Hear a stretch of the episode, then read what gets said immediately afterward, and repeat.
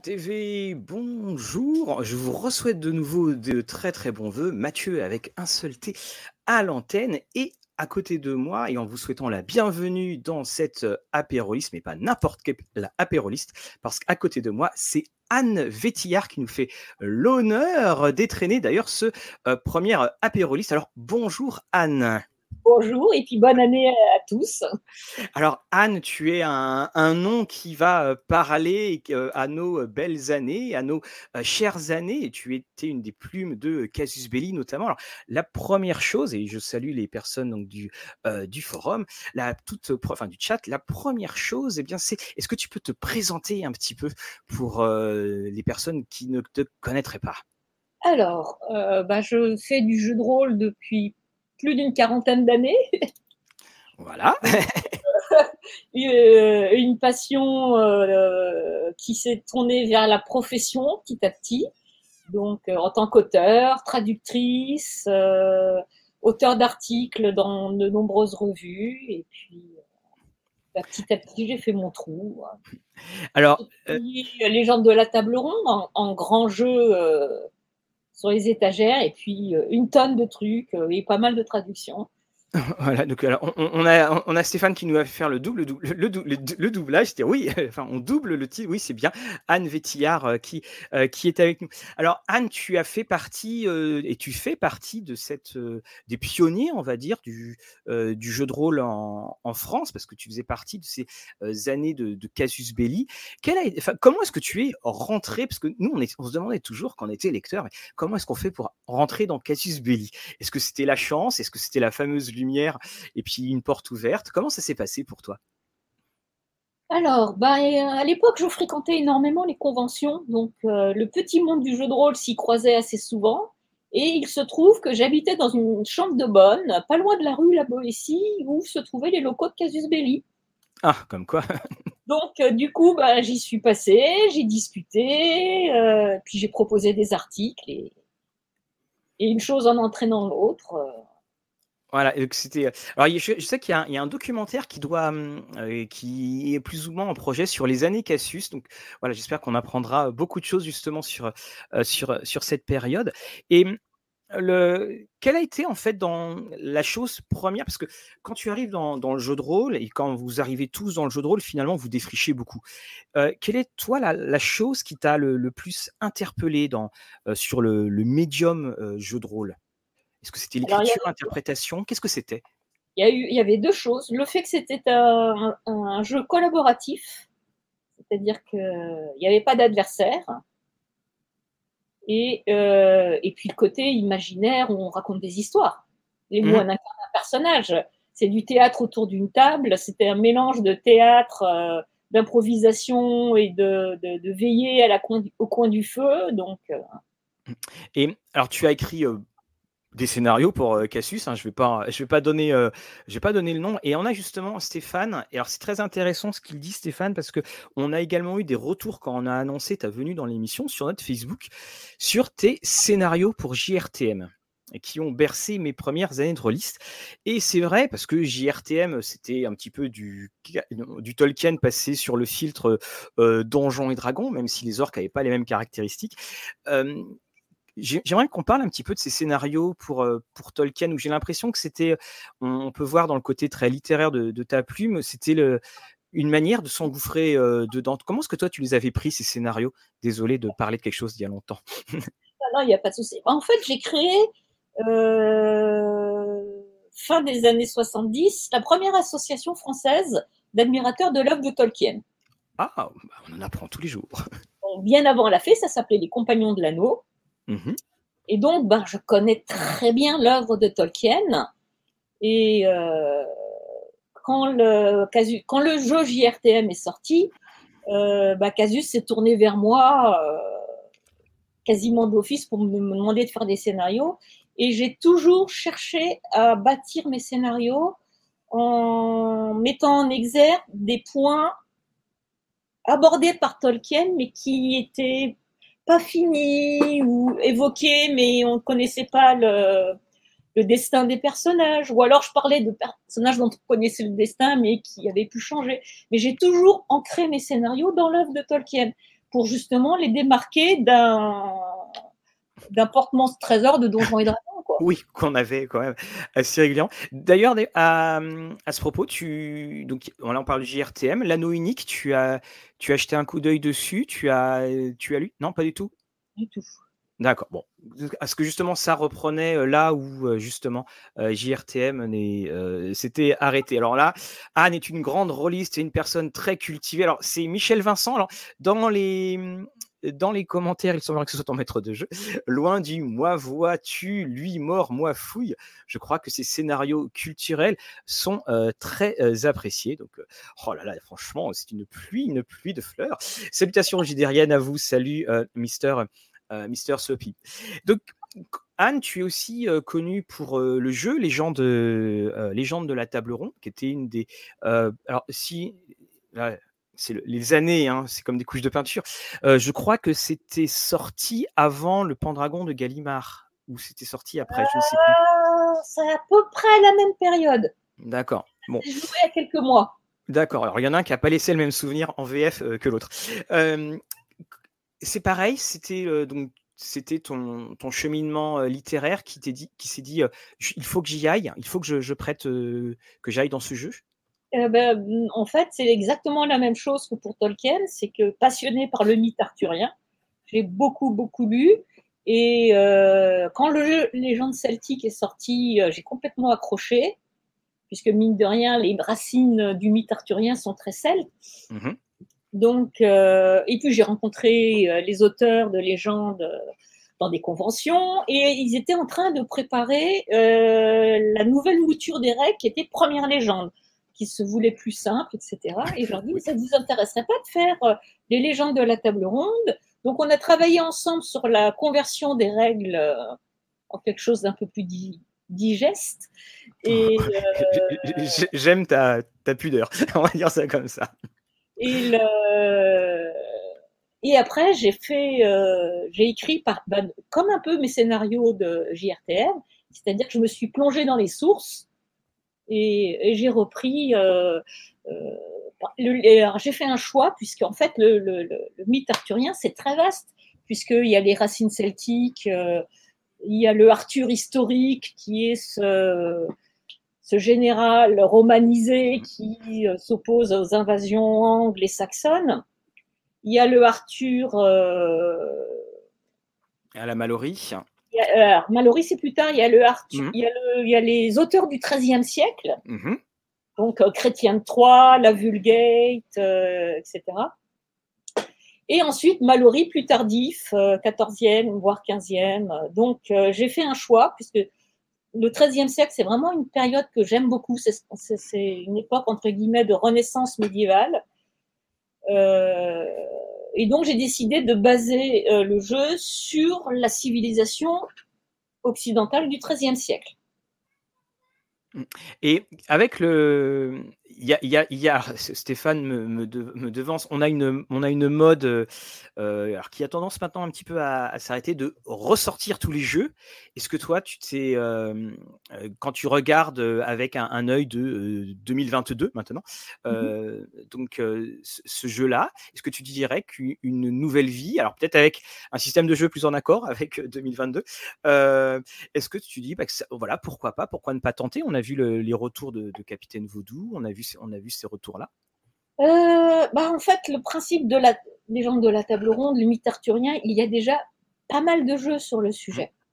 Mhm. Donc là, euh, ça serait vraiment retourner sur des sentiers battus.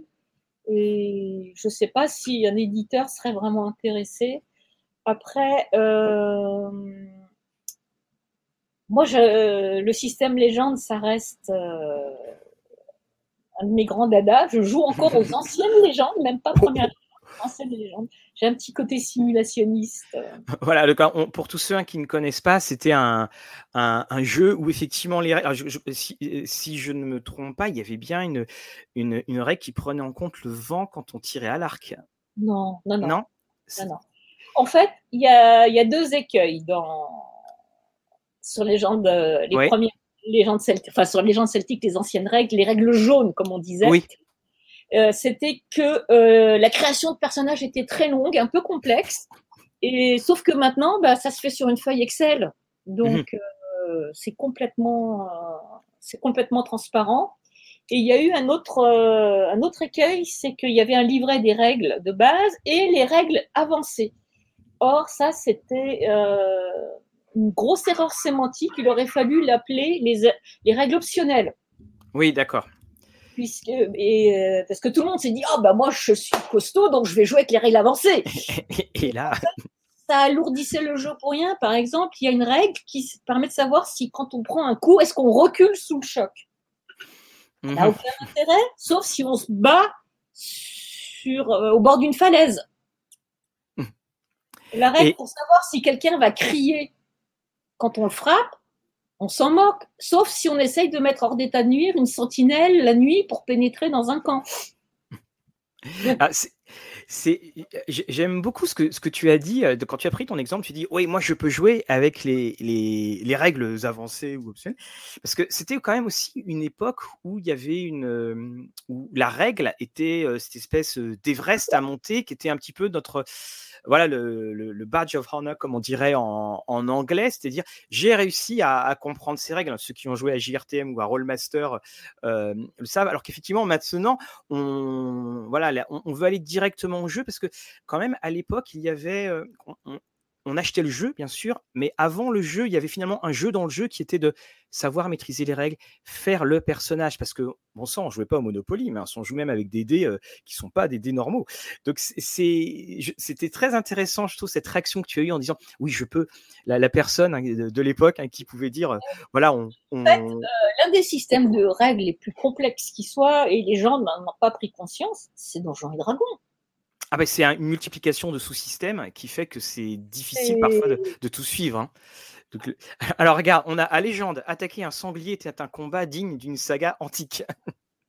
et oui, et une chose que j'aimais bien, euh, et que j'aime toujours bien d'ailleurs, c'est que le, combat ne se déroulait pas en ronde. Euh, on avait une base, on était très rapide, on agissait toutes les deux secondes, euh, normalement toutes les trois, un peu plus long toutes les quatre ou cinq secondes. Et en fait, les actions se succèdent les unes aux autres et c'est très naturel. Mais bon, moi je maîtrise sans trop de soucis. J'avais une petite mousse avec des, épingles que je plantais pour savoir euh, où chacun en était dans le. ah, excellent! Ah oui, mais genre, ça peut être utilisé pour pas mal de jeux. Donc, en fait, donc tu avais ça, en fait, c'était ton espèce de marqueur. Voilà, en fait, j'avais un gros bloc de mousse, j'avais dessus une feuille de papier avec euh, des, des, cases de 1 à 30 pour euh, les 30 premières secondes. Et puis, j'avais une petite, euh, vous savez, tu sais, les petites euh, euh, épingles à coude qui ont une grosse boule de couleur. Oui, tout à fait. Oui, tout à fait. chaque joueur avait sa couleur. Pour mes monstres, j'avais des épingles noires que j'avais numérotées de 20 à 10. Que je dis les monstres, je devrais plutôt dire les adversaires. Et après, donc, je commençais à la seconde 1. Bon, toi, tu fais quoi? Une attaque normale, tu as une base de 3, donc tu vas agir à 6. Et donc, je plantais mon épingle dans le. Excellent. Dans la classe numéro 6. Mais on peut faire ça maintenant avec euh, des aimants. Euh, avec, oui, mais euh, à l'époque, effectivement, on ne pensait pas, on ne pensait pas du tout à, faire ça. Tiens, on a, on a Franck qui nous dit j'adorais les scénarios Middle Earth Dan, donc Cassius, très heureux d'assister à cette interview. Donc tu vois, ils ont marqué hein, ces, scénarios parce que je pense effectivement, c'est quand même un, un, jeu quand il est arrivé, on était tous heureux de pouvoir rentrer dans le monde de Tolkien. Et puis ben, finalement, euh, bon, voilà, on en est. Euh, il y avait beaucoup de chiffres. Hein, C'était un petit peu un, petit peu l'avalanche. Comment ça s'est passé la, la fin des années euh, Cassius? Enfin, la fin, en tout cas, à partir du moment où tu as, tu as quitté Cassius ou tu t'en es éloigné, c'était comment ça s'est passé pour toi? Quelle est la perception que tu as de cette période?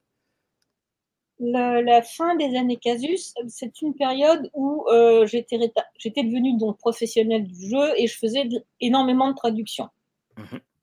Donc euh, Casus, je faisais quelques articles de temps en temps, mais c'était pas, euh, j'étais pas un pilier de la revue. Donc bah, ça, sinon, comme tout le monde, ça nous a fait beaucoup de peine de voir partir, de voir partir Casus. Hein. Oui, avec bon, qui, bon, qui maintenant est revenu dans une, une très jolie forme, mais c'est vrai qu'il y a eu entre-temps des, des petits errements au niveau des formules. Et le, de, cette, de cette époque, de cette époque où tu, bah, voilà, de pionniers où on défrichait des pionniers ludiques. Quel est ton, ton souvenir? Est-ce que c'est émaillé par les, enfin voilà, c'est des souvenirs chauds au cœur quand, quand on veut se rappeler des moments où on était heureux? J'étais étudiante au début, donc bah, il y a tous les souvenirs d'étudiants. Le, c'était très actif sur Paris, la proche région parisienne. Donc, il y avait des très gros clubs qui étaient liés soit au fac. Euh, moi, j'étais à Paris 6-7, j'étais au Seigneur de l'Astrolabe.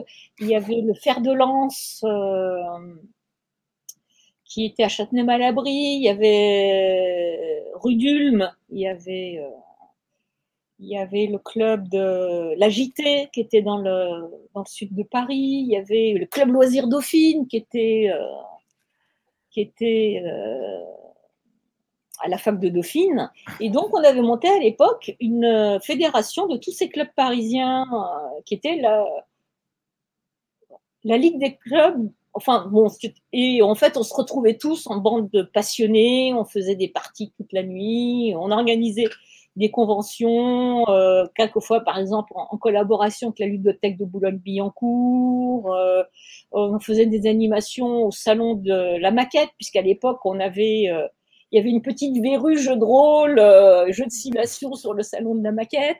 Oui. Et tu as le, tu, as gardé des contacts avec, euh, alors que ce soit des gens connus dans le milieu ou, non, de, de ce, de ce monde-là, des gens que tu recroises, des gens qui, ou c'était des euh, parcours de vie? Un peu comme tout, il y a des gens que j'ai bon, gardé le contact, puis des gens que j'ai perdu de vue. Mmh. C'est toujours, là, c'est. Moi, moi, je fais partie de ceux qui étaient de cette euh, génération, mais des personnes, alors un petit, la génération qui te lisait, mais qui étaient, qui ne vivaient pas à Paris. Et c'est vrai que c'est très intéressant de voir les différences de perception qu'il y avait. Euh, le, contact qu'on avait, c'était effectivement Cassius Belli, avec euh, tout le monde se rappelle des, pages euh, dans Love Cube où on voyait tous les jeux. Et puis quand on monte à Love Cube parce qu'on vient d'avoir son permis ou parce qu'on prend le train pour aller sur permis, on arrive dans cette boutique qui en fait toute petite, alors qu'on imaginait une sorte de, de halle monstrueuse. Et, c'est vrai qu'on sentait cette effervescence juste, à côté de, juste à côté des facs. Puis il y avait toutes les boutiques. Alors il y en a beaucoup qui sont plus là. Il y avait Games in Blue, je me rappelle. Euh, il, y avait, il y avait tout cela. Et, c'est vrai que ce sont deux perceptions euh, différentes. Et c'est pour ça que c'est intéressant de voir, la, de voir les coulisses, en fait. Euh, bah, c'était une époque très, où on était vraiment dans le milieu associatif que ce soit les, les facs, euh, ça, ça, ça, fourmillait. Après, il y a eu, euh, dans les, justement, dans Casus Belli, il y avait une,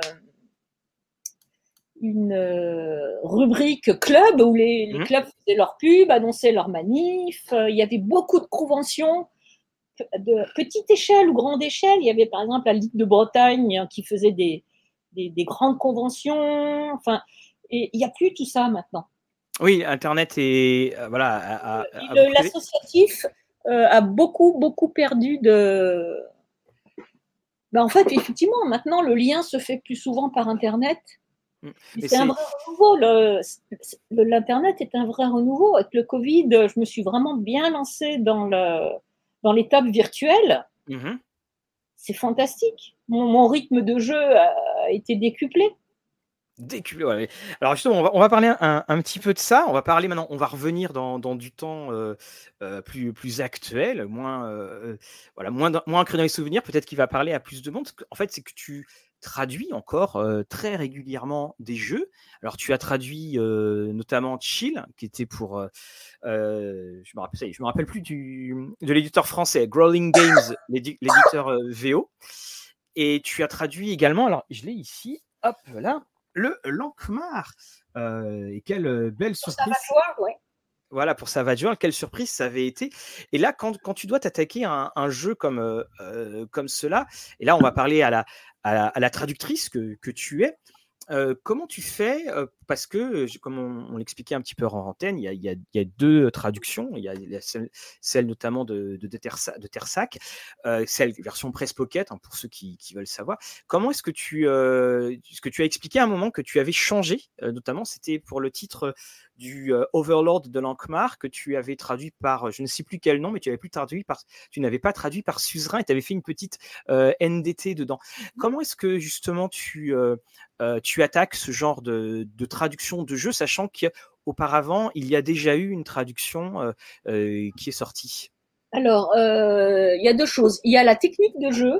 Mmh et après, il y a l'univers. Donc, la technique de jeu, on est contraint par le glossaire qui a déjà été élaboré, il faut le respecter, puisque le joueur qui a le livre de base, euh, on ne va pas s'amuser à lui changer le nom des compétences euh, ou, des, caractéristiques. Donc là, bah, on suit le glossaire, et puis quand il y a des, nouveautés, euh, des nouvelles compétences, etc., bah, on va utiliser son savoir-faire de traducteur pour trouver les nouveaux termes. Par contre, au niveau du monde, puisque là, le Lankmar, c'était le c'est une nouvelle version à part entière. Mhm. Je suis pas senti tenue par euh, le, ce qui avait été fait auparavant. Euh, je sais qu'il y avait eu un Lankmar fait par TSR. Il y avait aussi le. Donc là, on partait sur une, une ardoise euh, propre, mhm. puisqu'il y avait les trois livres qui replantaient le décor. Il n'y avait pas à, à respecter un glossaire pour ne pas perdre les gens, puisqu'en fait, on replantait le décor. Donc là, bah, je, me suis fait plaisir et j'ai mis les termes que j'ai jugé les plus adaptés. Oui, tout à fait, parce qu'en plus, euh, il faut signaler hein, pour cette, euh, cette édition-là, il y a quelque chose, il y a un passage où c'est en PNJ quasiment tous les personnages qui apparaissent dans, les nouvelles de Faford et du Souricier Gris. Et, euh, et c'est pour ça que moi j'ai beaucoup aimé cette approche-là, parce que l'approche de Mongoose, c'était il prenait les nouvelles, mais là on a une approche par les personnages que je trouvais, euh, voilà, c'était, on était là, ah bah oui, c'est vrai, il y avait ce personnage-là, il, y, avait euh, ce personnage-là. Tu as également traduit Dragon Age, donc chez toujours chez BPE. Et est-ce que tu as et tu as également participé Alors je vois que Jérôme et Jérôme est, dans le chat à Château Falkenstein et j'aimerais que tu nous parles un petit peu de, de l'histoire très particulière que tu as avec Château. Bah, Château Falkenstein, j'y joue depuis sa première sortie en anglais. Ce qui, voilà, on... J'ai jamais arrêté d'y jouer en fait. Mmh donc, je commence à avoir beaucoup, beaucoup de, de matos, comme on dit. et, et tu as. Euh, qu'est-ce que tu as aimé? Parce qu'en fait, Château Falkenstein, quand il sort, on en avait un petit peu parlé en, euh, en antenne. C'est quand même un jeu qui, quand il qui sort, la, la, culture du fantastique français ou même ludique française et n'est pas vraiment dans euh, des histoires uchroniques victoriennes avec, avec des faits c'est quand même un, style qui est très particulier. Et qu'est-ce qui t'a marqué tout de suite dans, dans ce jeu? Alors, euh, bah, c'était euh, une conjugaison d'une grande liberté et d'une plongée dans l'histoire. Je suis une grande fan d'histoire. Mmh euh, à part vraiment le contemporain 20e siècle et encore jusqu'aux années 20, je m'intéresse beaucoup. Mais toutes les périodes d'histoire m'intéressent follement. Donc, Château Falkenstein, bah, on a une source d'histoire et d'aventure et qui est qui est bah, l'histoire du monde. Oui, ça qui est bien. c'est un monde parallèle dans Château Falkenstein. Donc on peut s'amuser à changer l'histoire. Et... si on décide de, changer un truc parce que ça nous arrange pour le scénario, il bah, n'y a pas de problème, c'est une terre parallèle.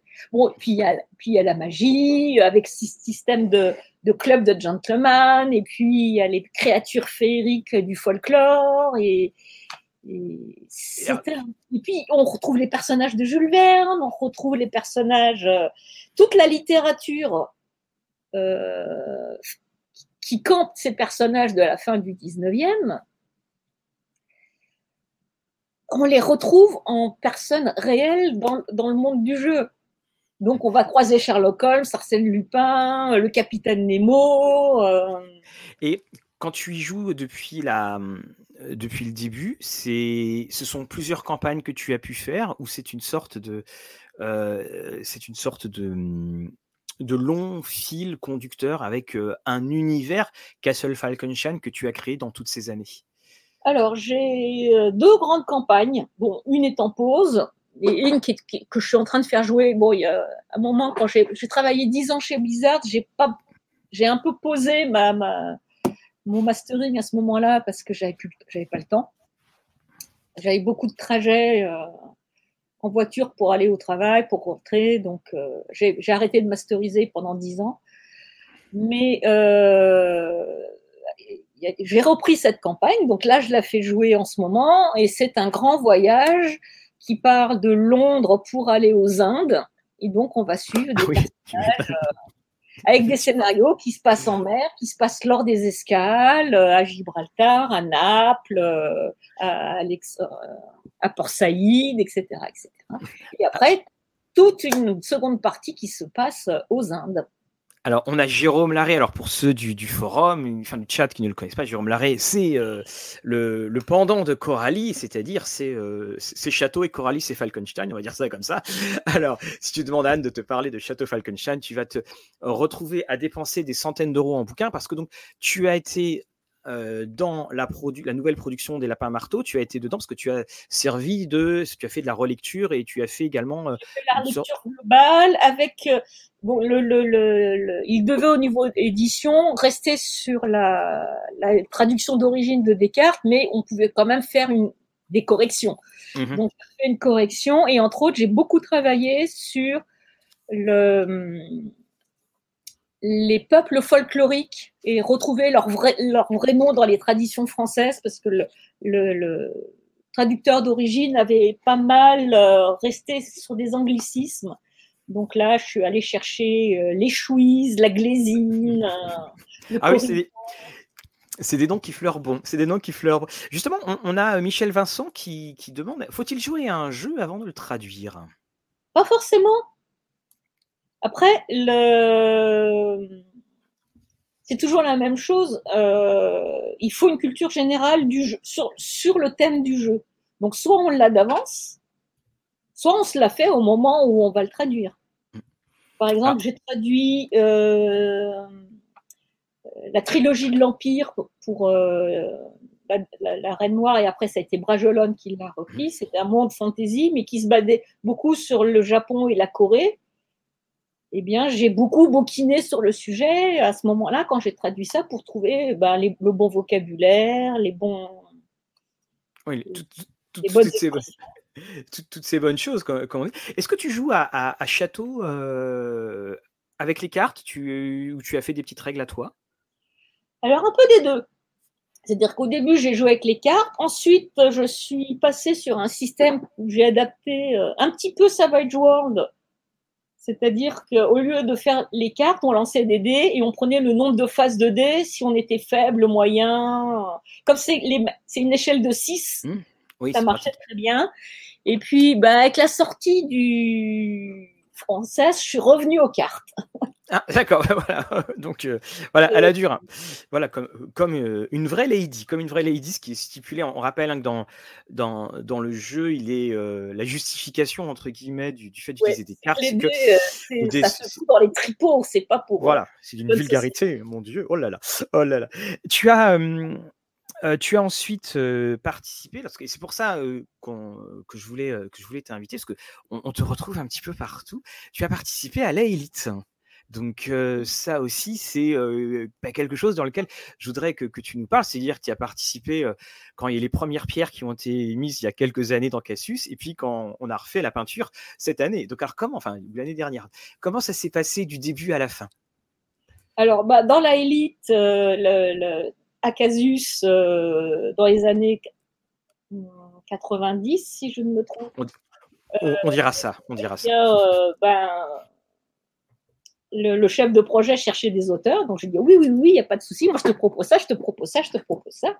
Donc, j'avais écrit euh, deux, trois articles dessus. Et quand euh, le projet de refaire naître la élite est arrivé, c'était à l'occasion d'Octogone. Je suis descendue. Euh, BBE m'a invité à venir et on a fait cette immense réunion avec tous les anciens et puis tous les nouveaux qui rejoignaient le projet. C'était vraiment un très chouette moment. Et puis là, bah, on a dit, bon, bah, moi je veux bien faire ça, moi j'ai du temps pour faire ça, moi je vais reprendre mes anciens articles et je vais les refaire 20 ans après. C'est essentiellement ce que j'ai fait. Et quand j'ai vu que la, il y avait une illustratrice qui proposait un jeu de tarot, ben, j'ai proposé de dire bah oui, bah, si on a un jeu de tarot, autant adapter le jeu de tarot, euh, euh, en faire un accessoire de jeu de rôle. Et comme je, le disais, comme je l'ai dit dans la critique, et ça sans flagornerie, euh, c'est effectivement, on a un jeu de tarot qui est plus que le jeu de tarot euh, accessoire esthétique, euh, parce que c'est très à la mode d'avoir un jeu de cartes. On a un vrai jeu de tarot qui permet de créer des, moteurs d'histoire, des moteurs de PNJ, et donc ça, c'est pour la, la, plus belle, la plus belle des choses. Alors, on a On-Off Web. Euh, qui me devance quelque peu. On dit qu'il faudrait une section des interviews où les invités nous présentent leur bibliothèque. Alors sans que tu aies besoin de te retourner pour un, euh, pour un torticolis euh, légendaire, peux-tu nous présenter un petit peu ta bibliothèque dans ce que tu aimes dans ta bibliothèque, ce que tu, auquel, ce à quoi tu joues, ce à quoi tu voudrais jouer, ce à quoi tu ne joues plus, tu le regrettes bien? Là, ce que vous voyez derrière, c'est ce que je garde pour y jouer. D'accord. Alors, on va faire. Ma chambre, j'ai euh, tout ce que je, compte revendre, puisque je, je, faisais de la collection une époque, et puis j'ai plus le temps d'entretenir la collection, donc euh, bah, je revends au fur et à mesure, et j'ai, euh, je dois avoir 20 mètres de, jeux de rôle à revendre. Il faut juste que j'ai le courage de, prendre des photos et puis de, de les proposer en ligne. Euh, et là, ce que vous voyez, là, c'est euh, un petit tiers de ce que je garde. Alors, donc, par exemple, pour que la caméra soit un peu précise, on voit du Torg. Euh, on, voit également, alors, est-ce les encagés tout à gauche? Je ne sais pas. Oui, les encagés. D'accord. Qu'est-ce qu'est-ce que l'on peut voir, Anne? Alors, les encagés, il y en a aussi que je garde puisque ce sont des jeux que j'ai traduits. Mhm. par exemple, il y a Dragon Age. Donjons et Dragons, en fait, la version officielle, je pense que je vais la revendre parce que je reste sur la version euh, BBE, mhm. Héros et Dragons. Ensuite, on a Faddington, la V2. Mhm. Euh, Jeanne d'Arc. Euh, les lames du cardinal. Ah. Légende. Tiens, étonnant. Il y a du légende Qu'est-ce qu'il y a encore? Mes I, mes numéras, je les garde pour le moment, mais euh, plus ça va, plus je vous dis que je vais pas forcément y faire jouer. Après, il y a Pavillon Noir, il n'y a pas Dragon, il y a Kin, Raid de Dragon. Euh, oui, donc effectivement, on a quand même des, belles choses. J'ai souvent l'impression que dans les bibliothèques de jeux de rôle, c'est un petit peu comme dans la, rue aux dieux de, de Lankmar. Dans la rue aux dieux, c'est que plus les, temples ont du succès et plus les temples donc sont euh, euh, les dieux ont du succès, ils, vont d'un côté de la rue, puis moins ils en ont, bah, plus ils, vont jusqu'au bout de la rue pour euh, disparaître. C'est vrai que ça donne souvent cette impression-là, la bibliothèque de jeux de rôle, quand à un moment on se dit, ah il y a des petits nouveaux qui arrivent. Parce que j'aime beaucoup l'univers et les bouquiner, mais j'y joue pas. Tu, en as quelques-uns en tête? Euh... Arne. D'accord, effectivement, oui, c'est pas le c'est pas le plus connu. Euh, Space 1889. Oui. Mais ça, euh, ils ont refait une nouvelle version. J'ai pas encore euh, eu le temps vraiment de la bouquiner, mais s'il n'y avait pas eu Château Falkenstein, euh, j'y aurais sans doute fait jouer, mais. voilà. Donc oui, effectivement, on, commence à cibler un petit peu euh, tes univers de, tes univers de, prédilection. Est-ce qu'il y a un. On, bah, parlait justement de, un, jeu que tu aimerais faire jouer si tu avais plus de temps, parce que le temps, c'est évidemment cette denrée très rare maintenant. C'est une denrée très rare. Euh, en fait, ça dépend de mes envies du moment si j'ai une idée de scénario de campagne qui me traverse la tête. Euh, et puis j'adore faire des recherches. Là, euh, ma campagne Falkenstein, mes joueurs en ce moment sont à Port Saïd euh, pour préparer mon scénario. Puis maintenant, on a des ressources internet qui sont fantastiques. Donc j'ai retrouvé des photos d'époque de la ville il y a un petit point sur lequel j'aimerais bien qu'on revienne, parce qu'en fait, c'était Michel Vincent qui parlait de faut-il jouer un jeu avant de le traduire. Et je, reprends par exemple le, traducteur originel de, de, Château Falkenstein. Il aussi, il arrive à une époque, euh, il n'y a pas d'internet. Et faut qu'il se, comme un petit peu les premiers traducteurs de William Gibson ou les premiers, euh, Monsieur Bonnefoy ou euh, premier traducteur du, de Bilbo le Hobbit, il y a un moment, on arrive quand même avec des choses, on fait, mais de quoi parle l'auteur, sachant que en gros, la, solution serait euh, uniquement dans un livre, et puis si on n'a pas le livre à l'époque, bah, elle nous échappe. Bah, ça fait partie des choses que j'adore dans le métier de traducteur, c'est qu'il faut entretenir et augmenter sa culture générale. C'est-à-dire que quand on bosse sur un thème, eh bien, bah, justement, là, je parlais du Japon et de la Corée médiévaux. Bah, j'ai acheté des bouquins et j'ai bouquiné, je me suis documenté sur l'époque. Et comme j'adore l'histoire et tout ça, bah, c'est pas une corvée du tout. Voilà, c'est effectivement le, beau plaisir. Le, principe dans la traduction, c'est aussi qu'il faut avoir une bonne culture générale. Ah bah, oui, on ne traduit pas que des mots. Euh, même en culture populaire en, culture geek. Je me souviens justement de, dans les livres, dans la première édition des cartes de Château Frankenstein, par rapport donc à la première édition euh, euh, américaine, il y avait une liste d'œuvres qui étaient conseillées pour l'ambiance, alors des, bouquins, des films, des séries. Et dans la série, il y avait The Wild Wild West.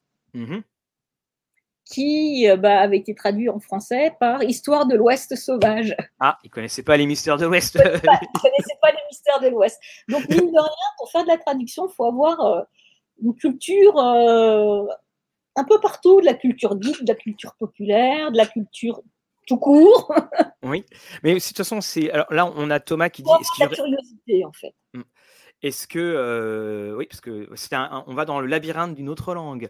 Est-ce qu'il y aurait, selon toi, un crossover possible entre Castle Falkenstein et Space 1889 J'y ai souvent songé et il y, a, y, a, un écueil, je pense, c'est que c'est toute l'histoire du voile féerique et des êtres fées qui sont purement falkensteiniens et qui ont beaucoup imprégné le monde alors que Space 1889, c'est l'exploration du système solaire à la Jules Verne, avec les vaisseaux qui partent dans les terres et les cultures extraterrestres qu'on va rencontrer sur Mars, euh, etc. Donc, ça c'est, on peut, mais j'ai peur que ça fasse un peu gloubi-boulga je suis en train de chercher parce que j'ai rangé ma bibliothèque et Space 1889, qui d'habitude était toujours là, eh bien n'est plus là. C'est ça, quand on range les bibliothèques, il y a toujours un moment, on se rend compte que les livres sont vivants. Et, euh, alors on précise hein, qu'on va dans l'éther, c'est ETH, euh, ETHER, hein, pour, euh, voilà, parce que pour ceux qui ne connaissent pas euh, Shadow, euh, Space 1889, euh, d'ailleurs, je le signale que sur List TV, je vais faire une émission spéciale époque victorienne, le jeu, enfin les jeux sur l'époque victorienne, avec également plein de livres et plein de choses comme ça. Et Space 1889 fait partie des, livres qu'on et des ah jeux bah, qu'on va, aborder. J'aimerais bien faire jouer. Il y a le cabinet des murmures. Ah oui, effectivement, donc aux éditions des, des Doussages. Puis il est superbe. Hein. C'est une. Superbe. Et le principe des joueurs qui se partagent le même corps euh, et qui essayent de, comprendre, euh, alors qu'ils viennent de mourir, et qui essayent de comprendre ce qui s'est passé, il leur manque des éléments et ils enquêtent. C'est super. L'idée est très très chouette. Et là aussi, ils ont, pris le, petit, le, principe de faire une uchronie. Donc là, c'est pas une terre parallèle, enfin, presque, c'est une uchronie où Napoléon Ier a, n'a pas été vaincu, a gardé le pouvoir, domine l'Europe, ce qui permet, euh, tout en utilisant un contexte historique, de s'affranchir de, de, l'histoire. Oui, puis ça met, ça met aussi spécialiste qui va dire oui, mais normalement, tel personnage, il n'avait pas fait ça. Oui, c'est ça. Puis c'est ce que j'ai dire, c'est d'éviter justement la, pression. On avait fait une vidéo sur jouer avec l'histoire et c'est une des clés. On n'est pas là pour faire euh, pour remonter dans le temps et puis euh, faire un, un traité euh, de non, tel magasin ouvre à 8 heures. C'est voilà, il faut qu'on on joue dans l'ambiance de, cette époque et ce qui nous fait et, la, vision parfois fantasmée, c'est vrai, qu'on peut peut avoir. Alors, j'aime beaucoup On Off Web qui dit je crois que je dois être fiché S à cause de mes recherches internet. Il faut pas faire jouer à Cthulhu dans les années 20. Est-ce que donc on, a parlé pas mal de jeux. Toi, tu as tu as été tu as une certaine appétence pour l'appel de Cthulhu? Oui, j'ai beaucoup joué. J'ai plus joué que je ne l'ai masterisé. J'ai toujours un grand regret, c'est de ne pas avoir pu jouer les masques de Nyarlathotep. on a fait une première séance et ça s'est jamais poursuivi. Et j'aimerais bien, j'aimerais bien la jouer, cette fameuse campagne. Je crois qu'elle a fait quatre ou cinq éditions différentes. Oui, oui alors en fait, en, français, tu as eu les, la version.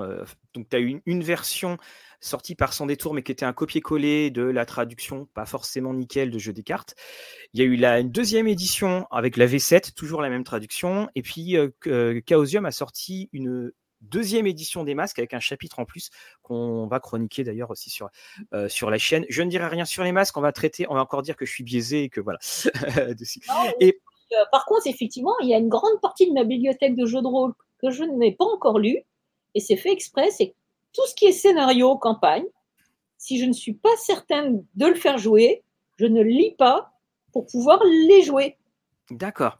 Et j'ai des bouquins que j'ai depuis 20 ans, mais que je n'ai toujours pas lu parce que je caresse toujours l'espoir un jour de pouvoir les jouer. Ah Ou alors, le, jour où j'aurais envie de les faire jouer, ben, je l'attrape et je le lis. Le fameux euh, on ne sait jamais. Voilà, on, on, ne sait jamais. Et donc, tu, tu suis. Euh, euh, tu suis donc, enfin, tu achètes très régulièrement des jeux parce que là, tu. Oui, alors il y a des jeux. Bah, on parlait, il y a Septième Mer. Donc mmh là, je suis, je fais toutes les campagnes Ulule. Euh, c'est pareil, le, système, j'y joue. D'ailleurs, j'y joue tout à l'heure euh, à 20h. Coucou à mes joueurs si qui regarderaient peut-être euh, l'apéro et je, le masterise aussi. Mm-hmm. Et là, par contre, je pense que je vais dériver vers le système Savage World. C'est oui, voilà, je suis euh, d'accord avec toi. C'est vrai que euh, septième mer, ça fait partie. J'ai essayé et j'ai un peu de mal. Euh, entre autres, le principe des des, sbires qu'on élimine par paquet de vin au bout d'un moment, c'est mais c'est vrai que le système, ça fait partie de ces jeux quand il y a les jeux à lire, les jeux à jouer, et c'est vrai que c'est un, jeu à lire, c'est fascinant. Puis après, on arrive au système, on fait.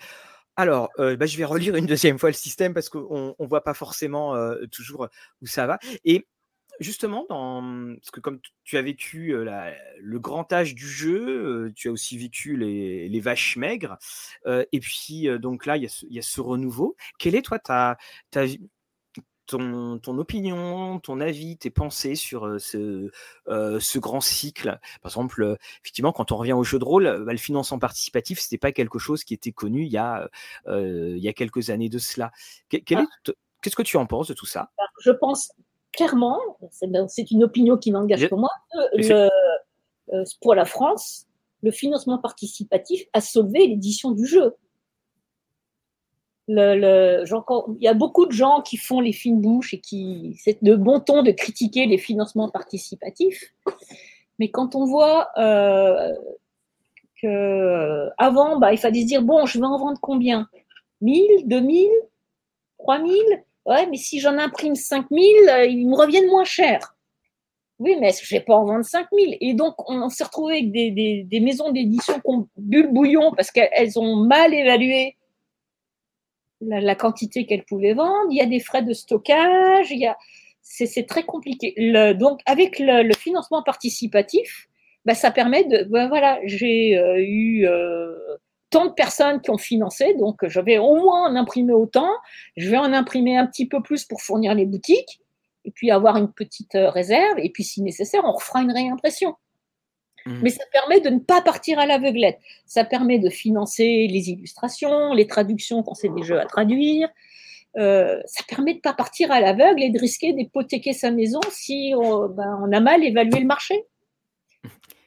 Et quand quand on était, enfin quand le jeu de rôle était au, plus bas, alors certains ont dit ah, que ça allait disparaître. après, Internet est venu, le jeu de rôle a un peu pris le maquis pour revenir encore plus fort.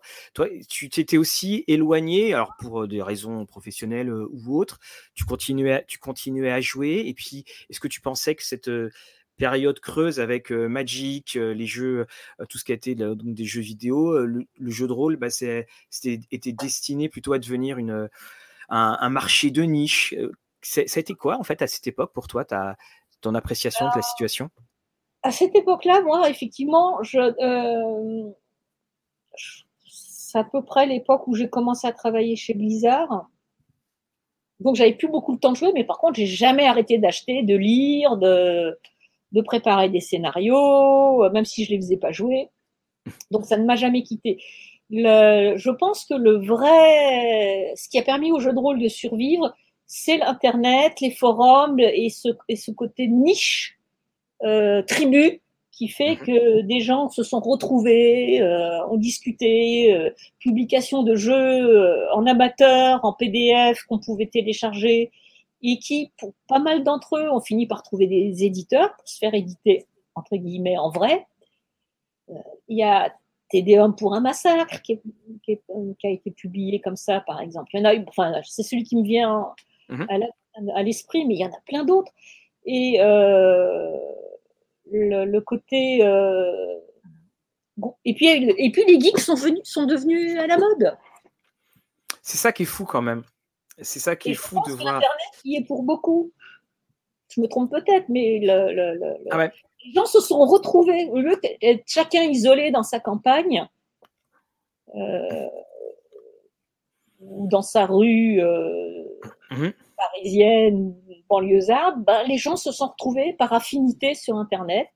D'abord sur des forums, ensuite sur Facebook, enfin les réseaux sociaux, c'est ben, pour notre bande de les bandes de geeks que nous sommes, c'est génial. Et maintenant, on a le jeu euh, sur table virtuelle. Alors, ben, justement, on va, en parler. Alors, le jeu sur table virtuelle, euh, là, tu, nous as dit à quel point tu, euh, tu l'aimais. Est-ce que tu, tu en avais entendu parler, bien entendu, avant qu'arrive la, pandémie? Tu y avais déjà joué? Ça s'est passé comment, cette, cette approche qui devient une approche euh, massive maintenant J'y ai joué avant la pandémie euh, sur. Euh, je voulais faire jouer à, à Torg, justement, mmh. et mon groupe de joueurs habituels n'était pas plus motivé que ça. Et j'avais des copains que ça intéressait, mais qui étaient aux quatre coins de la France. Donc, euh, bah, je dis, bon, on va, tester ça et euh, on a utilisé Roll20. Mhm. Donc, euh, bah, on a fait quasiment toute la campagne du jour 1 avec ces copains-là. Et, et puis, le Covid. Et puis, j'ai commencé à chercher. Et puis, moi, j'ai envie de jouer quand même. Donc, j'ai commencé à aller sur des sites comme Opal Rollist ou aller sur Discord, qui est très actif maintenant. Euh, et le, du coup, euh, bah, j'ai trouvé des tables, j'ai trouvé des joueurs. Euh, j'ai aussi recruté des joueurs pour jouer dans mes parties que j'avais croisées sur des GN et qui habitaient aussi aux quatre coins de la France. Mais ben, grâce aux tables virtuelles, eh ben, on peut se retrouver deux fois par mois pour jouer. Oui, ça a été. Alors, c'est intéressant de voir à quel point, de toute façon, c'est entré dans, euh, dans les mœurs, alors aux États-Unis c'était pré-pandémie aussi parce que bah, les distances sont justement euh, euh, sont juste énormes. Tiens, on a un petit coucou de Nurtor, voilà, donc ah, Nurtor le noir. Et, c'est vrai que ça c'est quelque chose qui, entre dedans. Est-ce que toi ça ça t'a amené d'autres idées dans la manière de jouer, des choses à exploiter que tu n'aurais pas forcément pu exploiter sur lorsqu'on est autour de la table, ou des choses que tu regrettes? Parce qu'il y, a évidemment des avantages et des inconvénients. Alors, les choses que je regrette, bah, c'est la convivialité de tous se retrouver autour d'une table. Euh, on apporte les pizzas, les bouteilles de coca, on papote, etc. Et puis, euh, on fait des longues parties. La, partie euh, sur Internet, au-delà de 3-4 heures, le, cerveau sature. Mmh Ça demande un degré d'attention qui est vraiment différent et euh, il n'y a quasiment pas de pause. Mmh. Donc on, a on, est, on est sollicité en permanence, ce qui fait que voilà, c'est des, des, courtes séances, mais du coup, ben, c'est une autre façon de jouer et on peut faire euh, bien avancer dans des histoires à coup de petites séances au lieu de faire des parties, euh, des méga parties qui duraient toute la nuit quand on était autour de la table. Donc c'est une, une autre, façon de jouer. Est-ce que tu... Pardon. Les joueurs ont vieilli. oui, ah bah oui, oui. Euh, bah, y a le, temps qu'on avait quand on était étudiant, on l'a plus. Et puis il y a les enfants. Moi, j'ai des amis, bah, si on vient pas jouer chez eux, parce qu'ils ont deux mmh. petites filles, ils peuvent pas, ils peuvent pas se déplacer pour jouer. Ah, ça, oui, tout à fait. la, table, la table virtuelle, c'est génial pour eux. Ils, couchent les gamines, ils viennent se mettre devant leur écran et on se retrouve. Et est-ce que, quelle a été, quand tu as commencé vraiment à te mettre dedans, la chose que tu as trouvée la, plus difficile? Par exemple, il y a des personnes qui, en fait, comme on a un accès visuel, il y a des personnes qui vont passer du temps, un temps fou finalement, plus à préparer le décor que vraiment l'histoire. Que ils vont me dire, «Ah ben, l'histoire, je l'avais tout de suite, mais c'est de trouver les photos, de trouver le plan, de trouver ceci, de, de trouver cela. Toi, quel a été le, point que tu as trouvé le plus difficile à maîtriser au début en te lançant dans le VTT côté visuel et euh, photo, tout ça, euh, ça m'a pas changé parce qu'en fait, avant, je le faisais en, accessoires papier, euh, je faisais des brochures, des parchemins, des trucs. Donc, je l'ai toujours fait. Donc là, c'est à la limite même le côté virtuel, ça me facilite la chose que j'ai même pas à fabriquer les objets. ce qui est difficile pour moi, effectivement, c'est ce degré d'attention. Quand, par exemple, tu entends qu'il y a des, des bruits de clavier et que normalement il ne devrait pas y avoir de bruit de clavier parce que tu es en train de parler Oui, non, ça, ça me gêne pas. C'est plus moi qui ai du, mal à, me concentrer au bout d'un moment. En tant que maître de jeu ou en tant que, en tant que joueuse? Les deux. Les deux. Effectivement, de toute façon, oui, on, a. Bah, le, fait de ne pas avoir. Enfin voilà, on est finalement seul devant un écran quand même. Donc euh, effectivement, les, les, les relations sont. Euh, c'est pour ça que j'aime bien euh, les parties où l'on met du la caméra. Mhm. Euh, Discord permet de faire des, vidéos, euh, des conférences vidéo. Euh, et c'est vrai que bah, ça rapporte, ça, augmente tout de suite la convivialité. Il y a aussi des groupes avec lesquels on joue sans vidéo, juste avec la voix. Ça marche aussi, c'est moins mon, mon, truc, mais c'est bien aussi. Et par contre, en tant que meneur de jeu, je ne pourrais pas me passer de la vidéo parce que quand je masterise, je fais beaucoup de gestes des grimaces, j'interprète mes PNJ. donc, euh, si, si j'ai pas cet élément à transmettre aux joueurs, je suis en manque. oui, effectivement. Alors d'ailleurs, on, a euh, On Off Web qui dit hein, que euh, l'état virtuel, que les éditeurs fassent les mêmes choses, euh, comme pour, la musique qui a 15 ans, fournir les assets numériques lors de l'achat du physique, ça changerait encore la donne. C'est vrai que. les douze singes le font maintenant. Mmh. Oui, de toute façon, dans tous les éditeurs qu'on a, qu'on a rencontrés, euh, aucun n'est opposé à ça. Alors, et très souvent, en fait, l'obstacle, c'est que c'est un, ils n'y pensent pas, parce que c'est aussi des éditeurs d'une certaine génération, et euh, ils, restent, comme ils le disent, eux-mêmes le pratiquent pas forcément, donc c'est pas. Mais c'est quelque chose de toute façon qui vient, et mais on n'a à aucun moment entendu des éditeurs dire non, je suis contre, euh, jamais je, ne le ferai. Les, douze singes, pour les encager, ils ont même fait encore mieux, c'est mmh. que ils ont carrément proposé des visuels 3D euh, de toutes les pièces, de tous les lieux, euh, en plus de ce qui avait été dessiné dans la boîte. Il y a du surplus en numérique. Ah oui, tout à fait. Alors, on a Web dit le seul problème, le vrai problème, c'est qu'on ne peut pas corrompre le maître de jeu avec des euh, virtuailles. C'est vrai que les chocobons, là, ne pourront pas faire le même effet. Bah, moi, ça ne manque pas parce que j'ai jamais aimé ce côté flagornerie envers le MJ, ou euh, le MJ est tout puissant, ou le MJ est sadique envers les joueurs, il va les... il être cruel avec ça, ça, ça, j'ai jamais aimé ça. Moi, le, le, MJ, c'est un joueur comme les autres, enfin pas tout à fait comme les autres puisqu'il prépare l'histoire, euh, il est l'arbitre des règles, donc il est censé bien les connaître, mais il n'est pas plus important il n'a pas plus, il n'a pas d'autorité sur les autres, il n'a pas à être euh, euh, adoré. Euh. non, mais de toute façon, c'est. Même si c'est fait en plaisantant, moi, les gens qui, font ces choses-là, ça... j'ai un petit goût amer. Qui... dans, dans, tout ce que tu as mentionné, il n'y a pas beaucoup de, de science-fiction? Est-ce que c'est un, thème qui te. que tu si, j'ai joué à Star Wars, j'ai joué à Star Trek, euh, à Fading Sun, dont j'ai mhm. fait la traduction, donc j'ai aussi pas mal joué. Alors, tu avais fait la traduction de. Alors, je me rappelle plus de l'éditeur euh, français de. C'était voilà, de Multisim, donc tu avais fait la traduction. Et le, le, est-ce qu'il y a également eu euh, des, dans cette période justement, donc tu étais pré-internet hein, quand il fallait, quand tu avais par exemple Fading Suns à traduire pour la première fois, on devine que c'est quand même pas le jeu le plus le plus aisé à, traduire. Ça se passait comment Est-ce que tu as dû, je reviens un petit peu donc sur la traduction, comment est-ce que tu as mmh, dans les termes en particulier, est-ce que c'est tu as tu t'étais adressé au, à l'éditeur américain ou est-ce que tu as vu la latitude de, de créer en fonction justement de tes affinités? Enfin, de créer, d'amener les traductions, pardon, excuse-moi, d'amener ta propre traduction, même si pour le terme, il était peut-être polysémique. L'éditeur américain, généralement, euh, la traduction en elle-même, c'est pas sa tambouille. Du moment qu'on respecte l'œuvre, euh, et euh, bah, je me souviens quand j'ai traduit Thor pour Jeu des cartes, je me suis éclatée avec les néologismes. Ah oui. surtout par tout ce qui se passait dans la cyberpapauté. Euh, je me suis vraiment amusée à trouver des expressions qui allaient bien. Le, par exemple, il y a un pistolet qui s'appelle le God Meter en anglais, c'est-à-dire mhm. celui qui te fait rencontrer Dieu. En français, je l'ai appelé le Saint-Pierre Express. ah oui, très beau. Effectivement.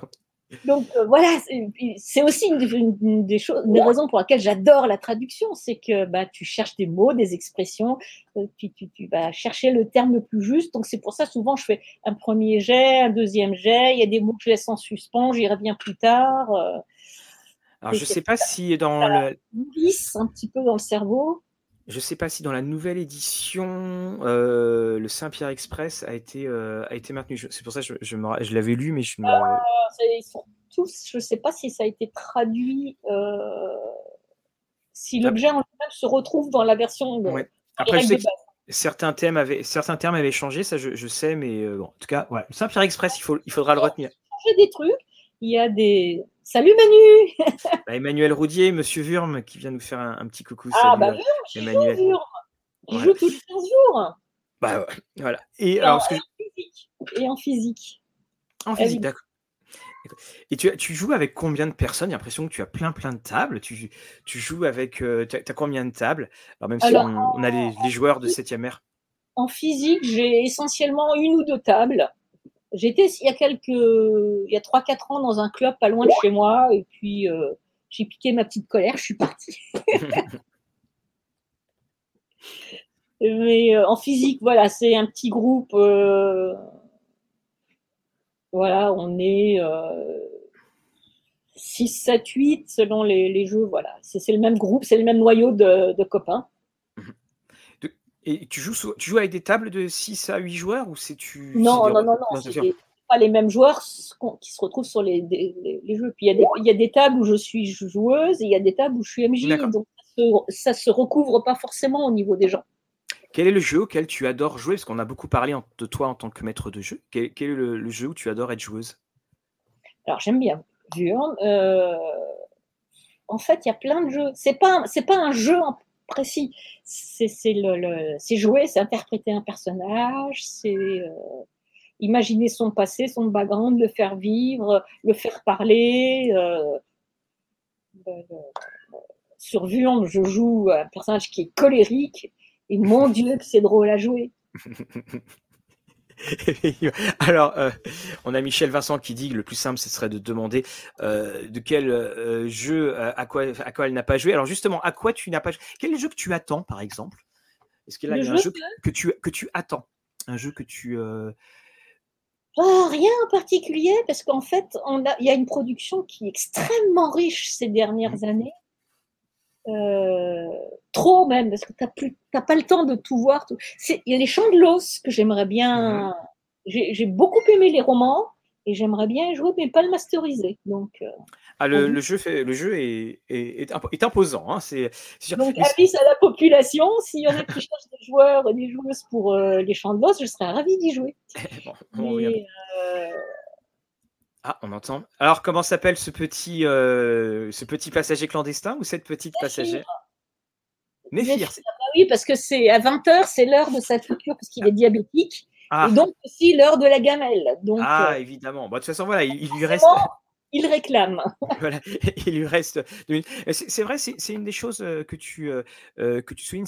On, a une production maintenant qui devient pléthorique et qui fait que on, est passé d'une époque où on achetait pour jouer, maintenant on achète aussi pour lire, et on était quand même aussi auparavant dans une époque où il était inconcevable finalement d'acheter un jeu sachant qu'on n'allait pas y jouer. C'était bah, pourquoi tu l'achètes sachant que tu vas pas y jouer? On, a eu vraiment cette, euh, cette bascule. Et c'est vrai, je ne sais pas quel est ton. Nous, on a fait des sondages hein, sur List TV que euh, le, pourcentage de jeux joués et finalement euh, baisse de plus en plus. Et hélas, parfois, le pourcentage de jeux lus baisse de plus en plus. Les jeux sont de. Il y, a des jeux qui sont vraiment de beaux objets, quoi. Donc, tu de. As envie de les avoir. Et puis, on a les yeux plus gros que le ventre. Oui, ça, c'est, oui, je trouverai un temps, je trouverai un, moment et puis. C'est pour ça d'ailleurs que je suis en train de revendre. Il y, a tout, il y a plein de jeux qui sont sur mes étagères depuis 10, 15, 20 ans et que je sais que je n'y ferai pas jouer. Donc autant faire plaisir aux gens qui, qui collectionnent. Oui, bah ça de toute façon, et puis les gens qui collectionnent, il y a, voilà, je, dis, je dis souvent que nous sommes tous des Gatsby, c'est-à-dire qu'on essaye de reconstituer euh, voilà, euh, ce qui aurait pu être, ce qui n'a pas été, puis en se disant voilà, maintenant que, que je les ai. Alors, on a Michael qui, euh, qui arrive et qui dit Je voulais saluer Anne et la remercier pour tout ce qu'elle a amené au jeu de rôle, que de souvenirs avec Légende.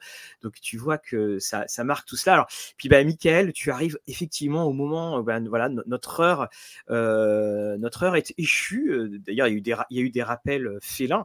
Euh, pour cela. Donc, ben, Anne, ça a été un, un plaisir vraiment de, de t'avoir. Je pense qu'il y a plein de choses à dire. Je pense qu'on va être obligé de te réinviter. C'est euh, oh, avec un grand plaisir. Voilà. Euh, je voudrais remercier euh, tout le euh, tout le chat qui a qui a été présent. Bien entendu, si vous avez raté, l'émission est disponible en en replay dès la fin. Pour ce qui est de Rollis TV en live, nous nous retrouvons lundi prochain pour la soirée de lancement 19h 20h de City of Mist et nous avons encore tout un autre programme à, vous annoncer. Là, nous sommes en train de récupérer euh, tous euh, nos invités. Anne, je te remercie encore une fois euh, de ta présence. Je te souhaite de très très belles parties et je vous souhaite à tout le monde de très belles, magnifiques et des parties enjouées comme jamais. Nous vous disons à très bientôt. À bientôt.